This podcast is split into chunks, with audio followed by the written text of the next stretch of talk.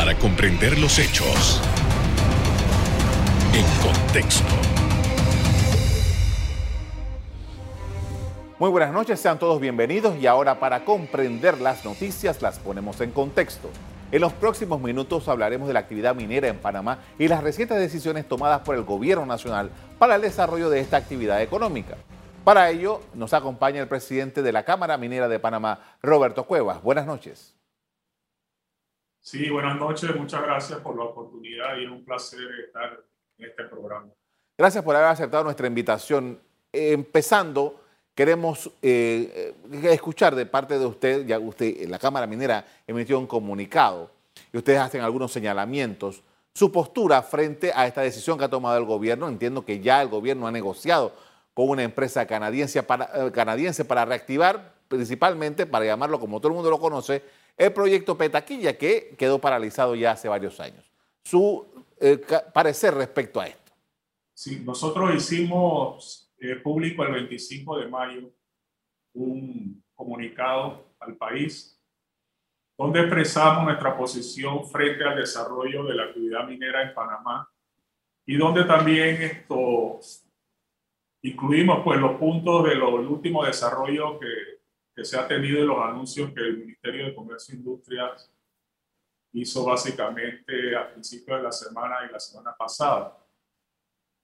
Eh, Quiero iniciar diciendo que el Ministerio de Comercio e Industria es responsable de gestionar la actividad minera en Panamá. Y en el comunicado dejamos claro nuestra posición de que nos, nos complace que el Ministerio de Comercio e Industrias en esta administración está gestionando los recursos minerales, aunque con muchas limitaciones, somos los primeros en reconocerlo.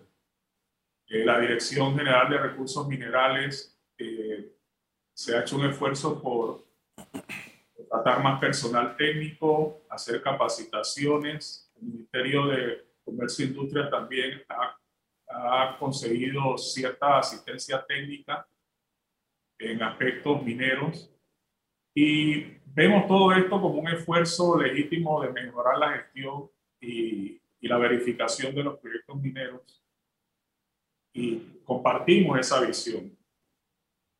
Ahora, cuando se anunció el que se tenía una empresa, o que se había negociado, más bien había una oferta, lo que el ministro aclaró, había una oferta de una empresa para tomar nuevamente el proyecto de Molejón o el proyecto de Petaquilla Gol, que fue abandonado años atrás. Hay que tener clara nuestra posición en este sentido. Primero, estamos de acuerdo en que hay que hacer algo con este proyecto este proyecto tiene una serie de pasivos ambientales y sociales muy importantes. El tema de los pagos al caja de seguro social están pendientes, el pago de salario, hay pago a proveedores. El tema de que la mina nunca se hizo un cierre técnico de la operación minera. Y por consiguiente hay una serie de pasivos que hay que solventar. Y obviamente el proyecto también tiene activos activos en recursos minerales y activos físicos que aún permanecen allí. Entonces, nuestra posición en este sentido es que se debe primero hacer una diligencia de vida, hacer un due diligence, es decir, buscar un tercero que haga esta valoración de activos y pasivos y en base a esa información se tenga una base para entonces salir a buscar ofertas para salir a buscar propuestas de las empresas que estén interesadas en que este proyecto se pueda reactivar. Creo que la manera eh, más eh, viable es la manera eh, más transparente y donde el, gobierno, donde país se puede beneficiar porque podemos evaluar diferentes ofertas. Ahora, escuchando su posición, mm, le pregunto, porque el gobierno cuando presentó este asunto, dijo que ya habló hasta de, cifras, de, 200, 300 millones de dólares, ya habló hasta de montos. O sea, y usted lo que me quiere decir con esto es que no tenemos todavía una precisión exacta de cuánto cuesta ese activo y, ni hablar de los pasivos. Precisamente, precisamente. Eh, el ministro después aclaró, el ministro después aclaró esto, que no hay un contrato con esta empresa La empresa necesitaría solicitar una concesión de exploración para luego poder solicitar una concesión de extracción. Esto lleva todo un proceso, tiene que presentar, eh, obviamente, el estudio de impacto ambiental y llenar todos los requisitos que el Código de Recursos Minerales exige para una concesión minera. Lo, como usted dice, exactamente, los montos es donde realmente hay una tela de duda porque realmente me imagino que sí se conocen cuánto es la deuda a la Caja de Seguro Social y los salarios. Exacto, exacto. Hay también unas deudas importantes a proveedores y más importante aún es que no se conoce realmente cuánto es el activo en, tierras, en equipos, eh, cuánto hay de reserva mineral, toda una serie de temas que hay que valorar y sobre todo no se tiene con certeza eh, cuánto es el pasivo ambiental. Así que yo todo esto, por eso insistimos en que todo esto se puede subsanar con una diligencia debida alguien, un tercero, que llegue a hacer este trabajo, que se tenga conocimiento de cuáles son estos eh, Tomando en consideración lo que, lo que usted está diciendo, usted empezó diciendo que eh, usted reconocía que se habían hecho algunos esfuerzos en el Ministerio de Comercio e Industrias para eh, dotar o, o hacer que la Dirección de Recursos Minerales de este ministerio tuviera mejor eh, esto no le, eh, del punto de vista legal, le pregunto, ¿esto no le competiría a esa dirección hacer esa evaluación que usted nos está comentando? Sí, por supuesto. la Dirección General de Recursos Minerales es parte del Ministerio de Comercio y Industria. El ministro, como, como encargado de la cartera ministerial, es el que sale a hacer el anuncio. Pero sí, efectivamente, la Dirección General de Recursos Minerales es la que recibe las solicitudes de concesión, es la que hace todas las evaluaciones y finalmente es la que eh, recomienda entonces eh, eh, la adjudicación de alguna concesión minera, ya sea de, de extracción o de, o de exploración. Sí, efectivamente. Ok. Con esto vamos a hacer una primera pausa para comerciales. Al regreso Seguimos analizando las proyectadas nuevas inversiones en la minería y el rescate de uno de los proyectos en el país. Ya volvemos.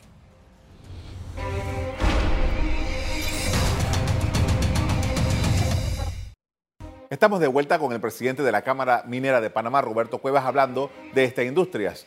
Y eh, uno de los elementos que usted mencionó y que eh, quizás el que más nos preocupa a todos es el, tema del pasivo ambiental que hay en esa zona. Ya han salido varios grupos, varias organizaciones que han estado reclamándole al gobierno la atención de esto. Bueno, eh, algunos están en contra de cualquier proyecto minero, pero eh, la observación de eh, lo que se ha dejado allí, yo creo que tienen como más de cinco años que no está operando y, sabemos el, tipo de material que se utiliza en la explotación de esto y cómo ustedes, esa evaluación de ese, de ese pasivo eh, ambiental y las repercusiones que tiene, ¿cómo ustedes la están mirando? Sí, mire, hay que, hay que aclarar un tema en, los pasivos ambientales del proyecto. Aún hay una confusión porque cuando surgió el tema nuevamente todavía se habla de tinas de lixiviación y que tienen cianuro. Esto se ha aclarado años atrás la, el, proceso de lixiviación con el uso de cianuro en este proyecto se hacía en tanques cerrados. Las tinas que aún permanecen en el proyecto son tinas de relave, no tinas de lixiviación. Es decir, aquí venía el, lo que se descargaba del proceso, iba a estas tinas y estas tinas tenían una solución que ya venía del proceso y que eso con el tiempo, con la lluvia, con los años que han pasado, inclusive ya se ha hecho análisis, ahí no se contiene cianuro en las tinas. Obviamente cualquier contención de una masa de agua, en este caso, obviamente que existe el riesgo de que se pueda desbordar, se puedan romper las paredes, pero no son canchas de exiliación. Yo creo que esa es la principal preocupación y hay que aclararlo. Obviamente que al no cerrar el proyecto adecuadamente, puede haber residuos de, químicos en el área, puede haber eh, áreas que en, su momento posteriormente sufrieron derrames de hidrocarburos. Eh, todos los sistemas, todas las tuberías, habría que limpiarlas, habría que... hay un proceso, hay un proceso importante de limpieza y de, inclusive el tajo donde se trajo el mineral, e, esto debe también eh, acondicionarse para evitar derrumbe futuro. Es decir, hay un trabajo extenso que hacer, pero yo sí quiero tomar, que tomen en cuenta y es muy importante el tema de, la, de, estas tinas, porque son tinas de relave no tinas de disilución. Ok, ahora, eh, entiendo que la intención del gobierno es poder desarrollar eh, la industria de la minería. Con, con toda eh, la oposición que existe, eh, entiendo que esa es la, el derrotero que está buscando. Nosotros vimos las, las estadísticas del Producto Interno Bruto el año pasado, que la mina, por ejemplo, que está operando, está dando muy buenos resultados en la extracción que está haciendo y la exportación que está haciendo. Ahora, desde la perspectiva suya, para hacer ese desarrollo que necesitamos en Panamá, porque algunos grupos que, están en contra de la actividad minera dicen que no es posible la minería sostenible. Bueno, ese es un tema muy importante porque empecemos diciendo que Panamá tiene unos extensos, extensas reservas minerales. Es decir, si no fuera así, no estaríamos aquí conversando y no habría la preocupación. Panamá realmente tiene un potencial minero muy, muy grande. Es importante que nosotros diversifiquemos nuestras industrias, es decir, no podemos quedarnos en el esquema Canal de Panamá, banca, seguros, servicios. Tenemos que desarrollar las industrias y esta es una de las industrias que tenemos que desarrollar, además del turismo y de, y de otras industrias que pueden perfectamente convivir que nosotros estamos planteando desde, hace años como profesionales desde la Cámara Minera de Panamá. Se necesitan dos cosas fundamentales. Una política minera. Es decir, el país necesita establecer una política minera eh, clara, moderna, abierta, inclusiva, eh, con los mayores estándares técnicos para su desarrollo. Y segundo, necesitamos una institucionalidad fuerte Necesitamos una institución que tenga la capacidad y la jerarquía para poder gestionar estos recursos minerales de la mejor forma, con mayores beneficios para el país y que le permita entonces a Panamá llevar adelante un desarrollo económico sostenible y que la minería se convierta en un motor de desarrollo para el país. Pero son esas dos cosas fundamentales. Eh, una política minera moderna, clara y eh, una institucionalidad fuerte y moderna. Ahora, nosotros tenemos, eh, ahora estamos explotando una mina que está yendo bien, como dije anteriormente, ahora se quiere retomar este proyecto conocido como Petaquilla. Hay varios proyectos que por, por diferentes razones no se han logrado, se han completado. Y esta es quizás parte del, tema, que la duda que puede darle a cualquiera. Eh, eh, a lo largo de los años, en los últimos 30 años, ha habido varias posibilidades de explotación minera, pero en Panamá no se ha logrado nada y ha habido o, no, se ha logrado poco realmente, porque en diferentes circunstancias, por diferentes razones, los proyectos no terminaron eh, de concluir. ¿Cómo, ¿Cómo, ustedes ven esas posibilidades? Sí, precisamente. Este es parte del tema de, de tener una institución fuerte que pueda gestionar estos, estos recursos minerales y segundo una política minera. ¿Qué es lo que ocurre en la industria minera? Y esto hay que entenderlo. Hay un ciclo de, de precios, sobre todo de los metales, que fue la causa principal por la que dos proyectos anteriores de oro no pudieron, eh, digamos, mantenerse en el tiempo. Pero no habiendo precisamente una política minera clara.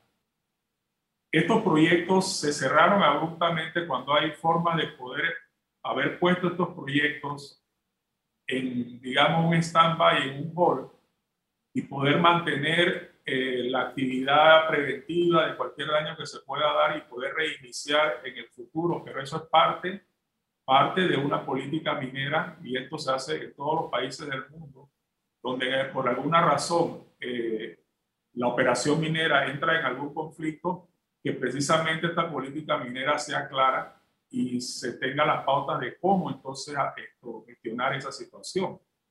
Eso no existe, no está muy claro y por eso es que nosotros como profesionales insistimos en que este es un tema importante para tratar de evitar de que estas cosas en el futuro ocurran y que se pueda entonces llevar adelante una operación minera incluyendo un cierre adecuado si las condiciones cambian en su operación. Porque recuerde que estos son proyectos que tienen usualmente una larga duración. Entonces, durante ese proceso, durante ese tiempo, eh, pueden haber situaciones cambiantes, pero de ninguna manera eso debe afectar eh, negativamente. Ahora, nosotros sabemos que, por ejemplo, estas concesiones se hacen a través de contratos ley con la nación. Eh, la legislación actual para el desarrollo minero, hay que cambiarla, hay que crear una nueva. ¿Cuál es el, marco regulatorio que se necesita para lograr eso que usted está diciendo esta noche? Sí, también lo planteamos en nuestro comunicado. En este momento, en este momento se ha iniciado una consulta, una consulta eh, de todos los sectores del país. Se ha invitado al sector privado, del cual nosotros participamos, el sector gubernamental, eh, comunidades. Se ha invitado inclusive a ONG ambientales que no han aceptado la invitación, eh, academia, para a través de un proyecto auspiciado por el BID y llevado adelante por el Ministerio de Comercio e Industria, denominado hacia una nueva visión compartida sobre el sector extractivo y su rol en el desarrollo sostenible de América Latina y, el Caribe. Es un proyecto que se viene haciendo en otros países y en Panamá. Esta consulta eh, tiene un proyecto llamado Hacia una minería sostenible en Panamá. Este es un proyecto que tiene seis meses de duración, esta consulta y esperamos al final de este tiempo poder precisamente eh, definir una política minera y también incluye una revisión, una modernización de las normas que rigen el sector. Claro. Con esto vamos a hacer otra pausa para comerciales. Al regreso, seguimos observando el proyectado nuevo rol que la industria de la minería impulsa para el desarrollo económico. Ya volvemos.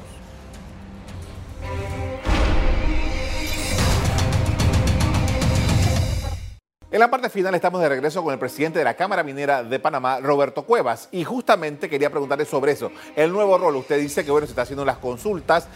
¿Cuál es la proyección? ¿Qué es lo que ustedes tienen en mente y que se va a plantear en esta, en esta mesa eh, para el desarrollo de esto y tomando en cuenta todas las aprensiones que existen sobre la actividad? Bueno, primero en el tema de, de institucionalidad fuerte nosotros lo que hemos planteado ya desde hace mucho tiempo atrás, reconociendo que se iba a iniciar en Panamá un proyecto de clase mundial como la que se está desarrollando en cobre en Panamá, ya previendo que eso se iba a dar en, pocos años, venimos insistiendo en este tema y, en este momento eh, el Ministerio de Comercio e Industria ha cogido esta idea y estamos llevando adelante esto que la finalidad es poder concluir en la necesidad de que la jerarquía de la institución que regente el sector minero sea elevado. No sé si será una autoridad, un ministerio. La evaluación dará el resultado final y las recomendaciones, pero definitivamente si hay un acuerdo de que hay que elevar la jerarquía de la institución y dotarla de todos el personal y todo lo necesario para poder supervisar la actividad minera en Panamá. Ese es nuestro, nuestro deseo y es lo que estamos impulsando. Ahora bien, hablamos en términos económicos. Eh, eh, se está diciendo que la, la, minería tiene las posibilidades de, de crecimientos muy altos y eh, estamos hablando también de las posibilidades de eh, contratar mucha mano de obra para este tipo de desarrollo. ¿Cuál es la perspectiva en esa materia, en materia económica? El proyecto que está ahora mismo en desarrollo eh, tienen proyectado exportar alrededor de 2 mil millones de dólares al año Obviamente que este año ha sido irregular, al igual que el año pasado, por el tema de la pandemia. Poco a poco ellos van llegando a esa meta de producción hasta sobrepasar las 300 mil toneladas al año de cobre. Eso significa un impacto económico muy fuerte porque no es solo los aportes directos al Estado, sino las 1.400 empresas panameñas que son proveedores del proyecto, el pago millonario mensual que hacen en salarios del Seguro Social, las compras locales que van en este proyecto van desde alimentos hasta, bienes y servicios de la más alta tecnología. Es decir, el, el impacto económico del proyecto es muy, muy importante y de hecho eh, el cobre sería o es ya el primer rubro de exportación del país. Lo interesante es que hay dos o tres yacimientos ya conocidos, eh, Cerro Colorado de, de, un tamaño quizás más grande que cobre Panamá, eh, y otros dos o tres yacimientos conocidos, pero precisamente insistimos en que para que esto se desarrolle de la mejor forma necesitamos esa política minera adecuada y de la jerarquía de la institución que lo ameritan. Pero sí, las proyecciones de impacto económico de la minería en Panamá, siendo un país relativamente pequeño para las riquezas minerales que tenemos, realmente que sería un gran impacto y la minería y la producción de minerales y, metales en este país eh, puede realmente ser un motor de desarrollo y queremos que sea un desarrollo sostenible. Usted mencionaba hace un rato que, por ejemplo, las, las fluctuaciones o, los cambios que hay en los mercados afectan a este tipo de actividad. Eh, eh, y creo que es parte de lo que sucedió con Petaquilla, que el precio del oro bajó y entonces ya no era tan atractivo hacer esto. Y bueno, otras complicaciones que hubieron administrativas, que hubo administrativas ahí, pero no es el caso. El tema es cómo está, o sea, lo que Panamá tiene desde el punto de vista del mercado para, para explotar. ¿Realmente eh, está, es un buen momento? ¿Cuál es la circunstancia? Sí, realmente es un buen momento y, y, te agradezco que toques ese punto porque el tema de la, de la demanda de cobre en los próximos años va a ser históricamente alto. Usualmente los precios de los metales, como decíamos, fluctúa en un ciclo que puede ser de 5 a 7 años. Eh, todos los expertos predicen que este ciclo de alza, el precio del cobre ya está arriba del 4.50 por libra, más de 10 mil dólares la tonelada, 10 mil 100 por ahí, estaba hace un par de días. Esta alza del precio probablemente continúe por los próximos 7 o 10 años, o probablemente más. Y la razón a la vez es muy sencilla y a la vez es complicada. y tocando el punto de que la demanda de cobre va muy relacionado con la electromovilidad. Es decir, el gran impulso que se está dando a los vehículos eléctricos y a la generación de energía eh, renovable. Este es un punto paradójico e interesante. Todos queremos que se dé más generación de energía renovable, es decir, sol, aire y, otras que se están desarrollando. Pero precisamente para que esto se dé y se haga, digamos, un impacto positivo al ambiente, lo paradójico es que para que se den las energías renovables se necesita más minería. Entonces significa que para tener más producción eólica o producción eh, fotovoltaica, necesitamos más minería. Entonces el tema, como ya, ya, ya hablamos aquí, un tema de concepto, digamos, filosófico, lo que tenemos que hacer como humanidad es ponernos de acuerdo cómo llevar adelante el desarrollo de la minería de una manera sostenible.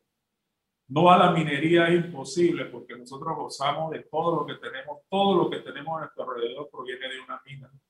Si no fuera por minería no pudiéramos estar conversando hoy si no fuera por minería, no tendríamos todos los beneficios de la tecnología con la que contamos hoy. Viene el tema, como digo, de las energías eh, eh, renovables y de los autos eléctricos y, toda la tecnología que se puedan desarrollar necesitamos de los productos minerales. Le agradezco mucho por habernos acompañado esta noche con esta información acerca de cuál es la visión de la Cámara Minera respecto a estas decisiones que se han tomado a nivel del Ejecutivo. Muy amable. Muchas gracias y para servir. Muchas gracias. Bien. En el año 2020, la minería creció un 34.1% debido al aporte de las exportaciones de mineral metálico de más de 205 mil toneladas de cobre, convirtiéndose en un sector dinámico de la economía según las cifras oficiales. Hasta aquí el programa de hoy. A ustedes les doy las gracias por acompañarnos y me despido invitándolos como siempre a que continúen disfrutando de nuestra programación. Buenas noches.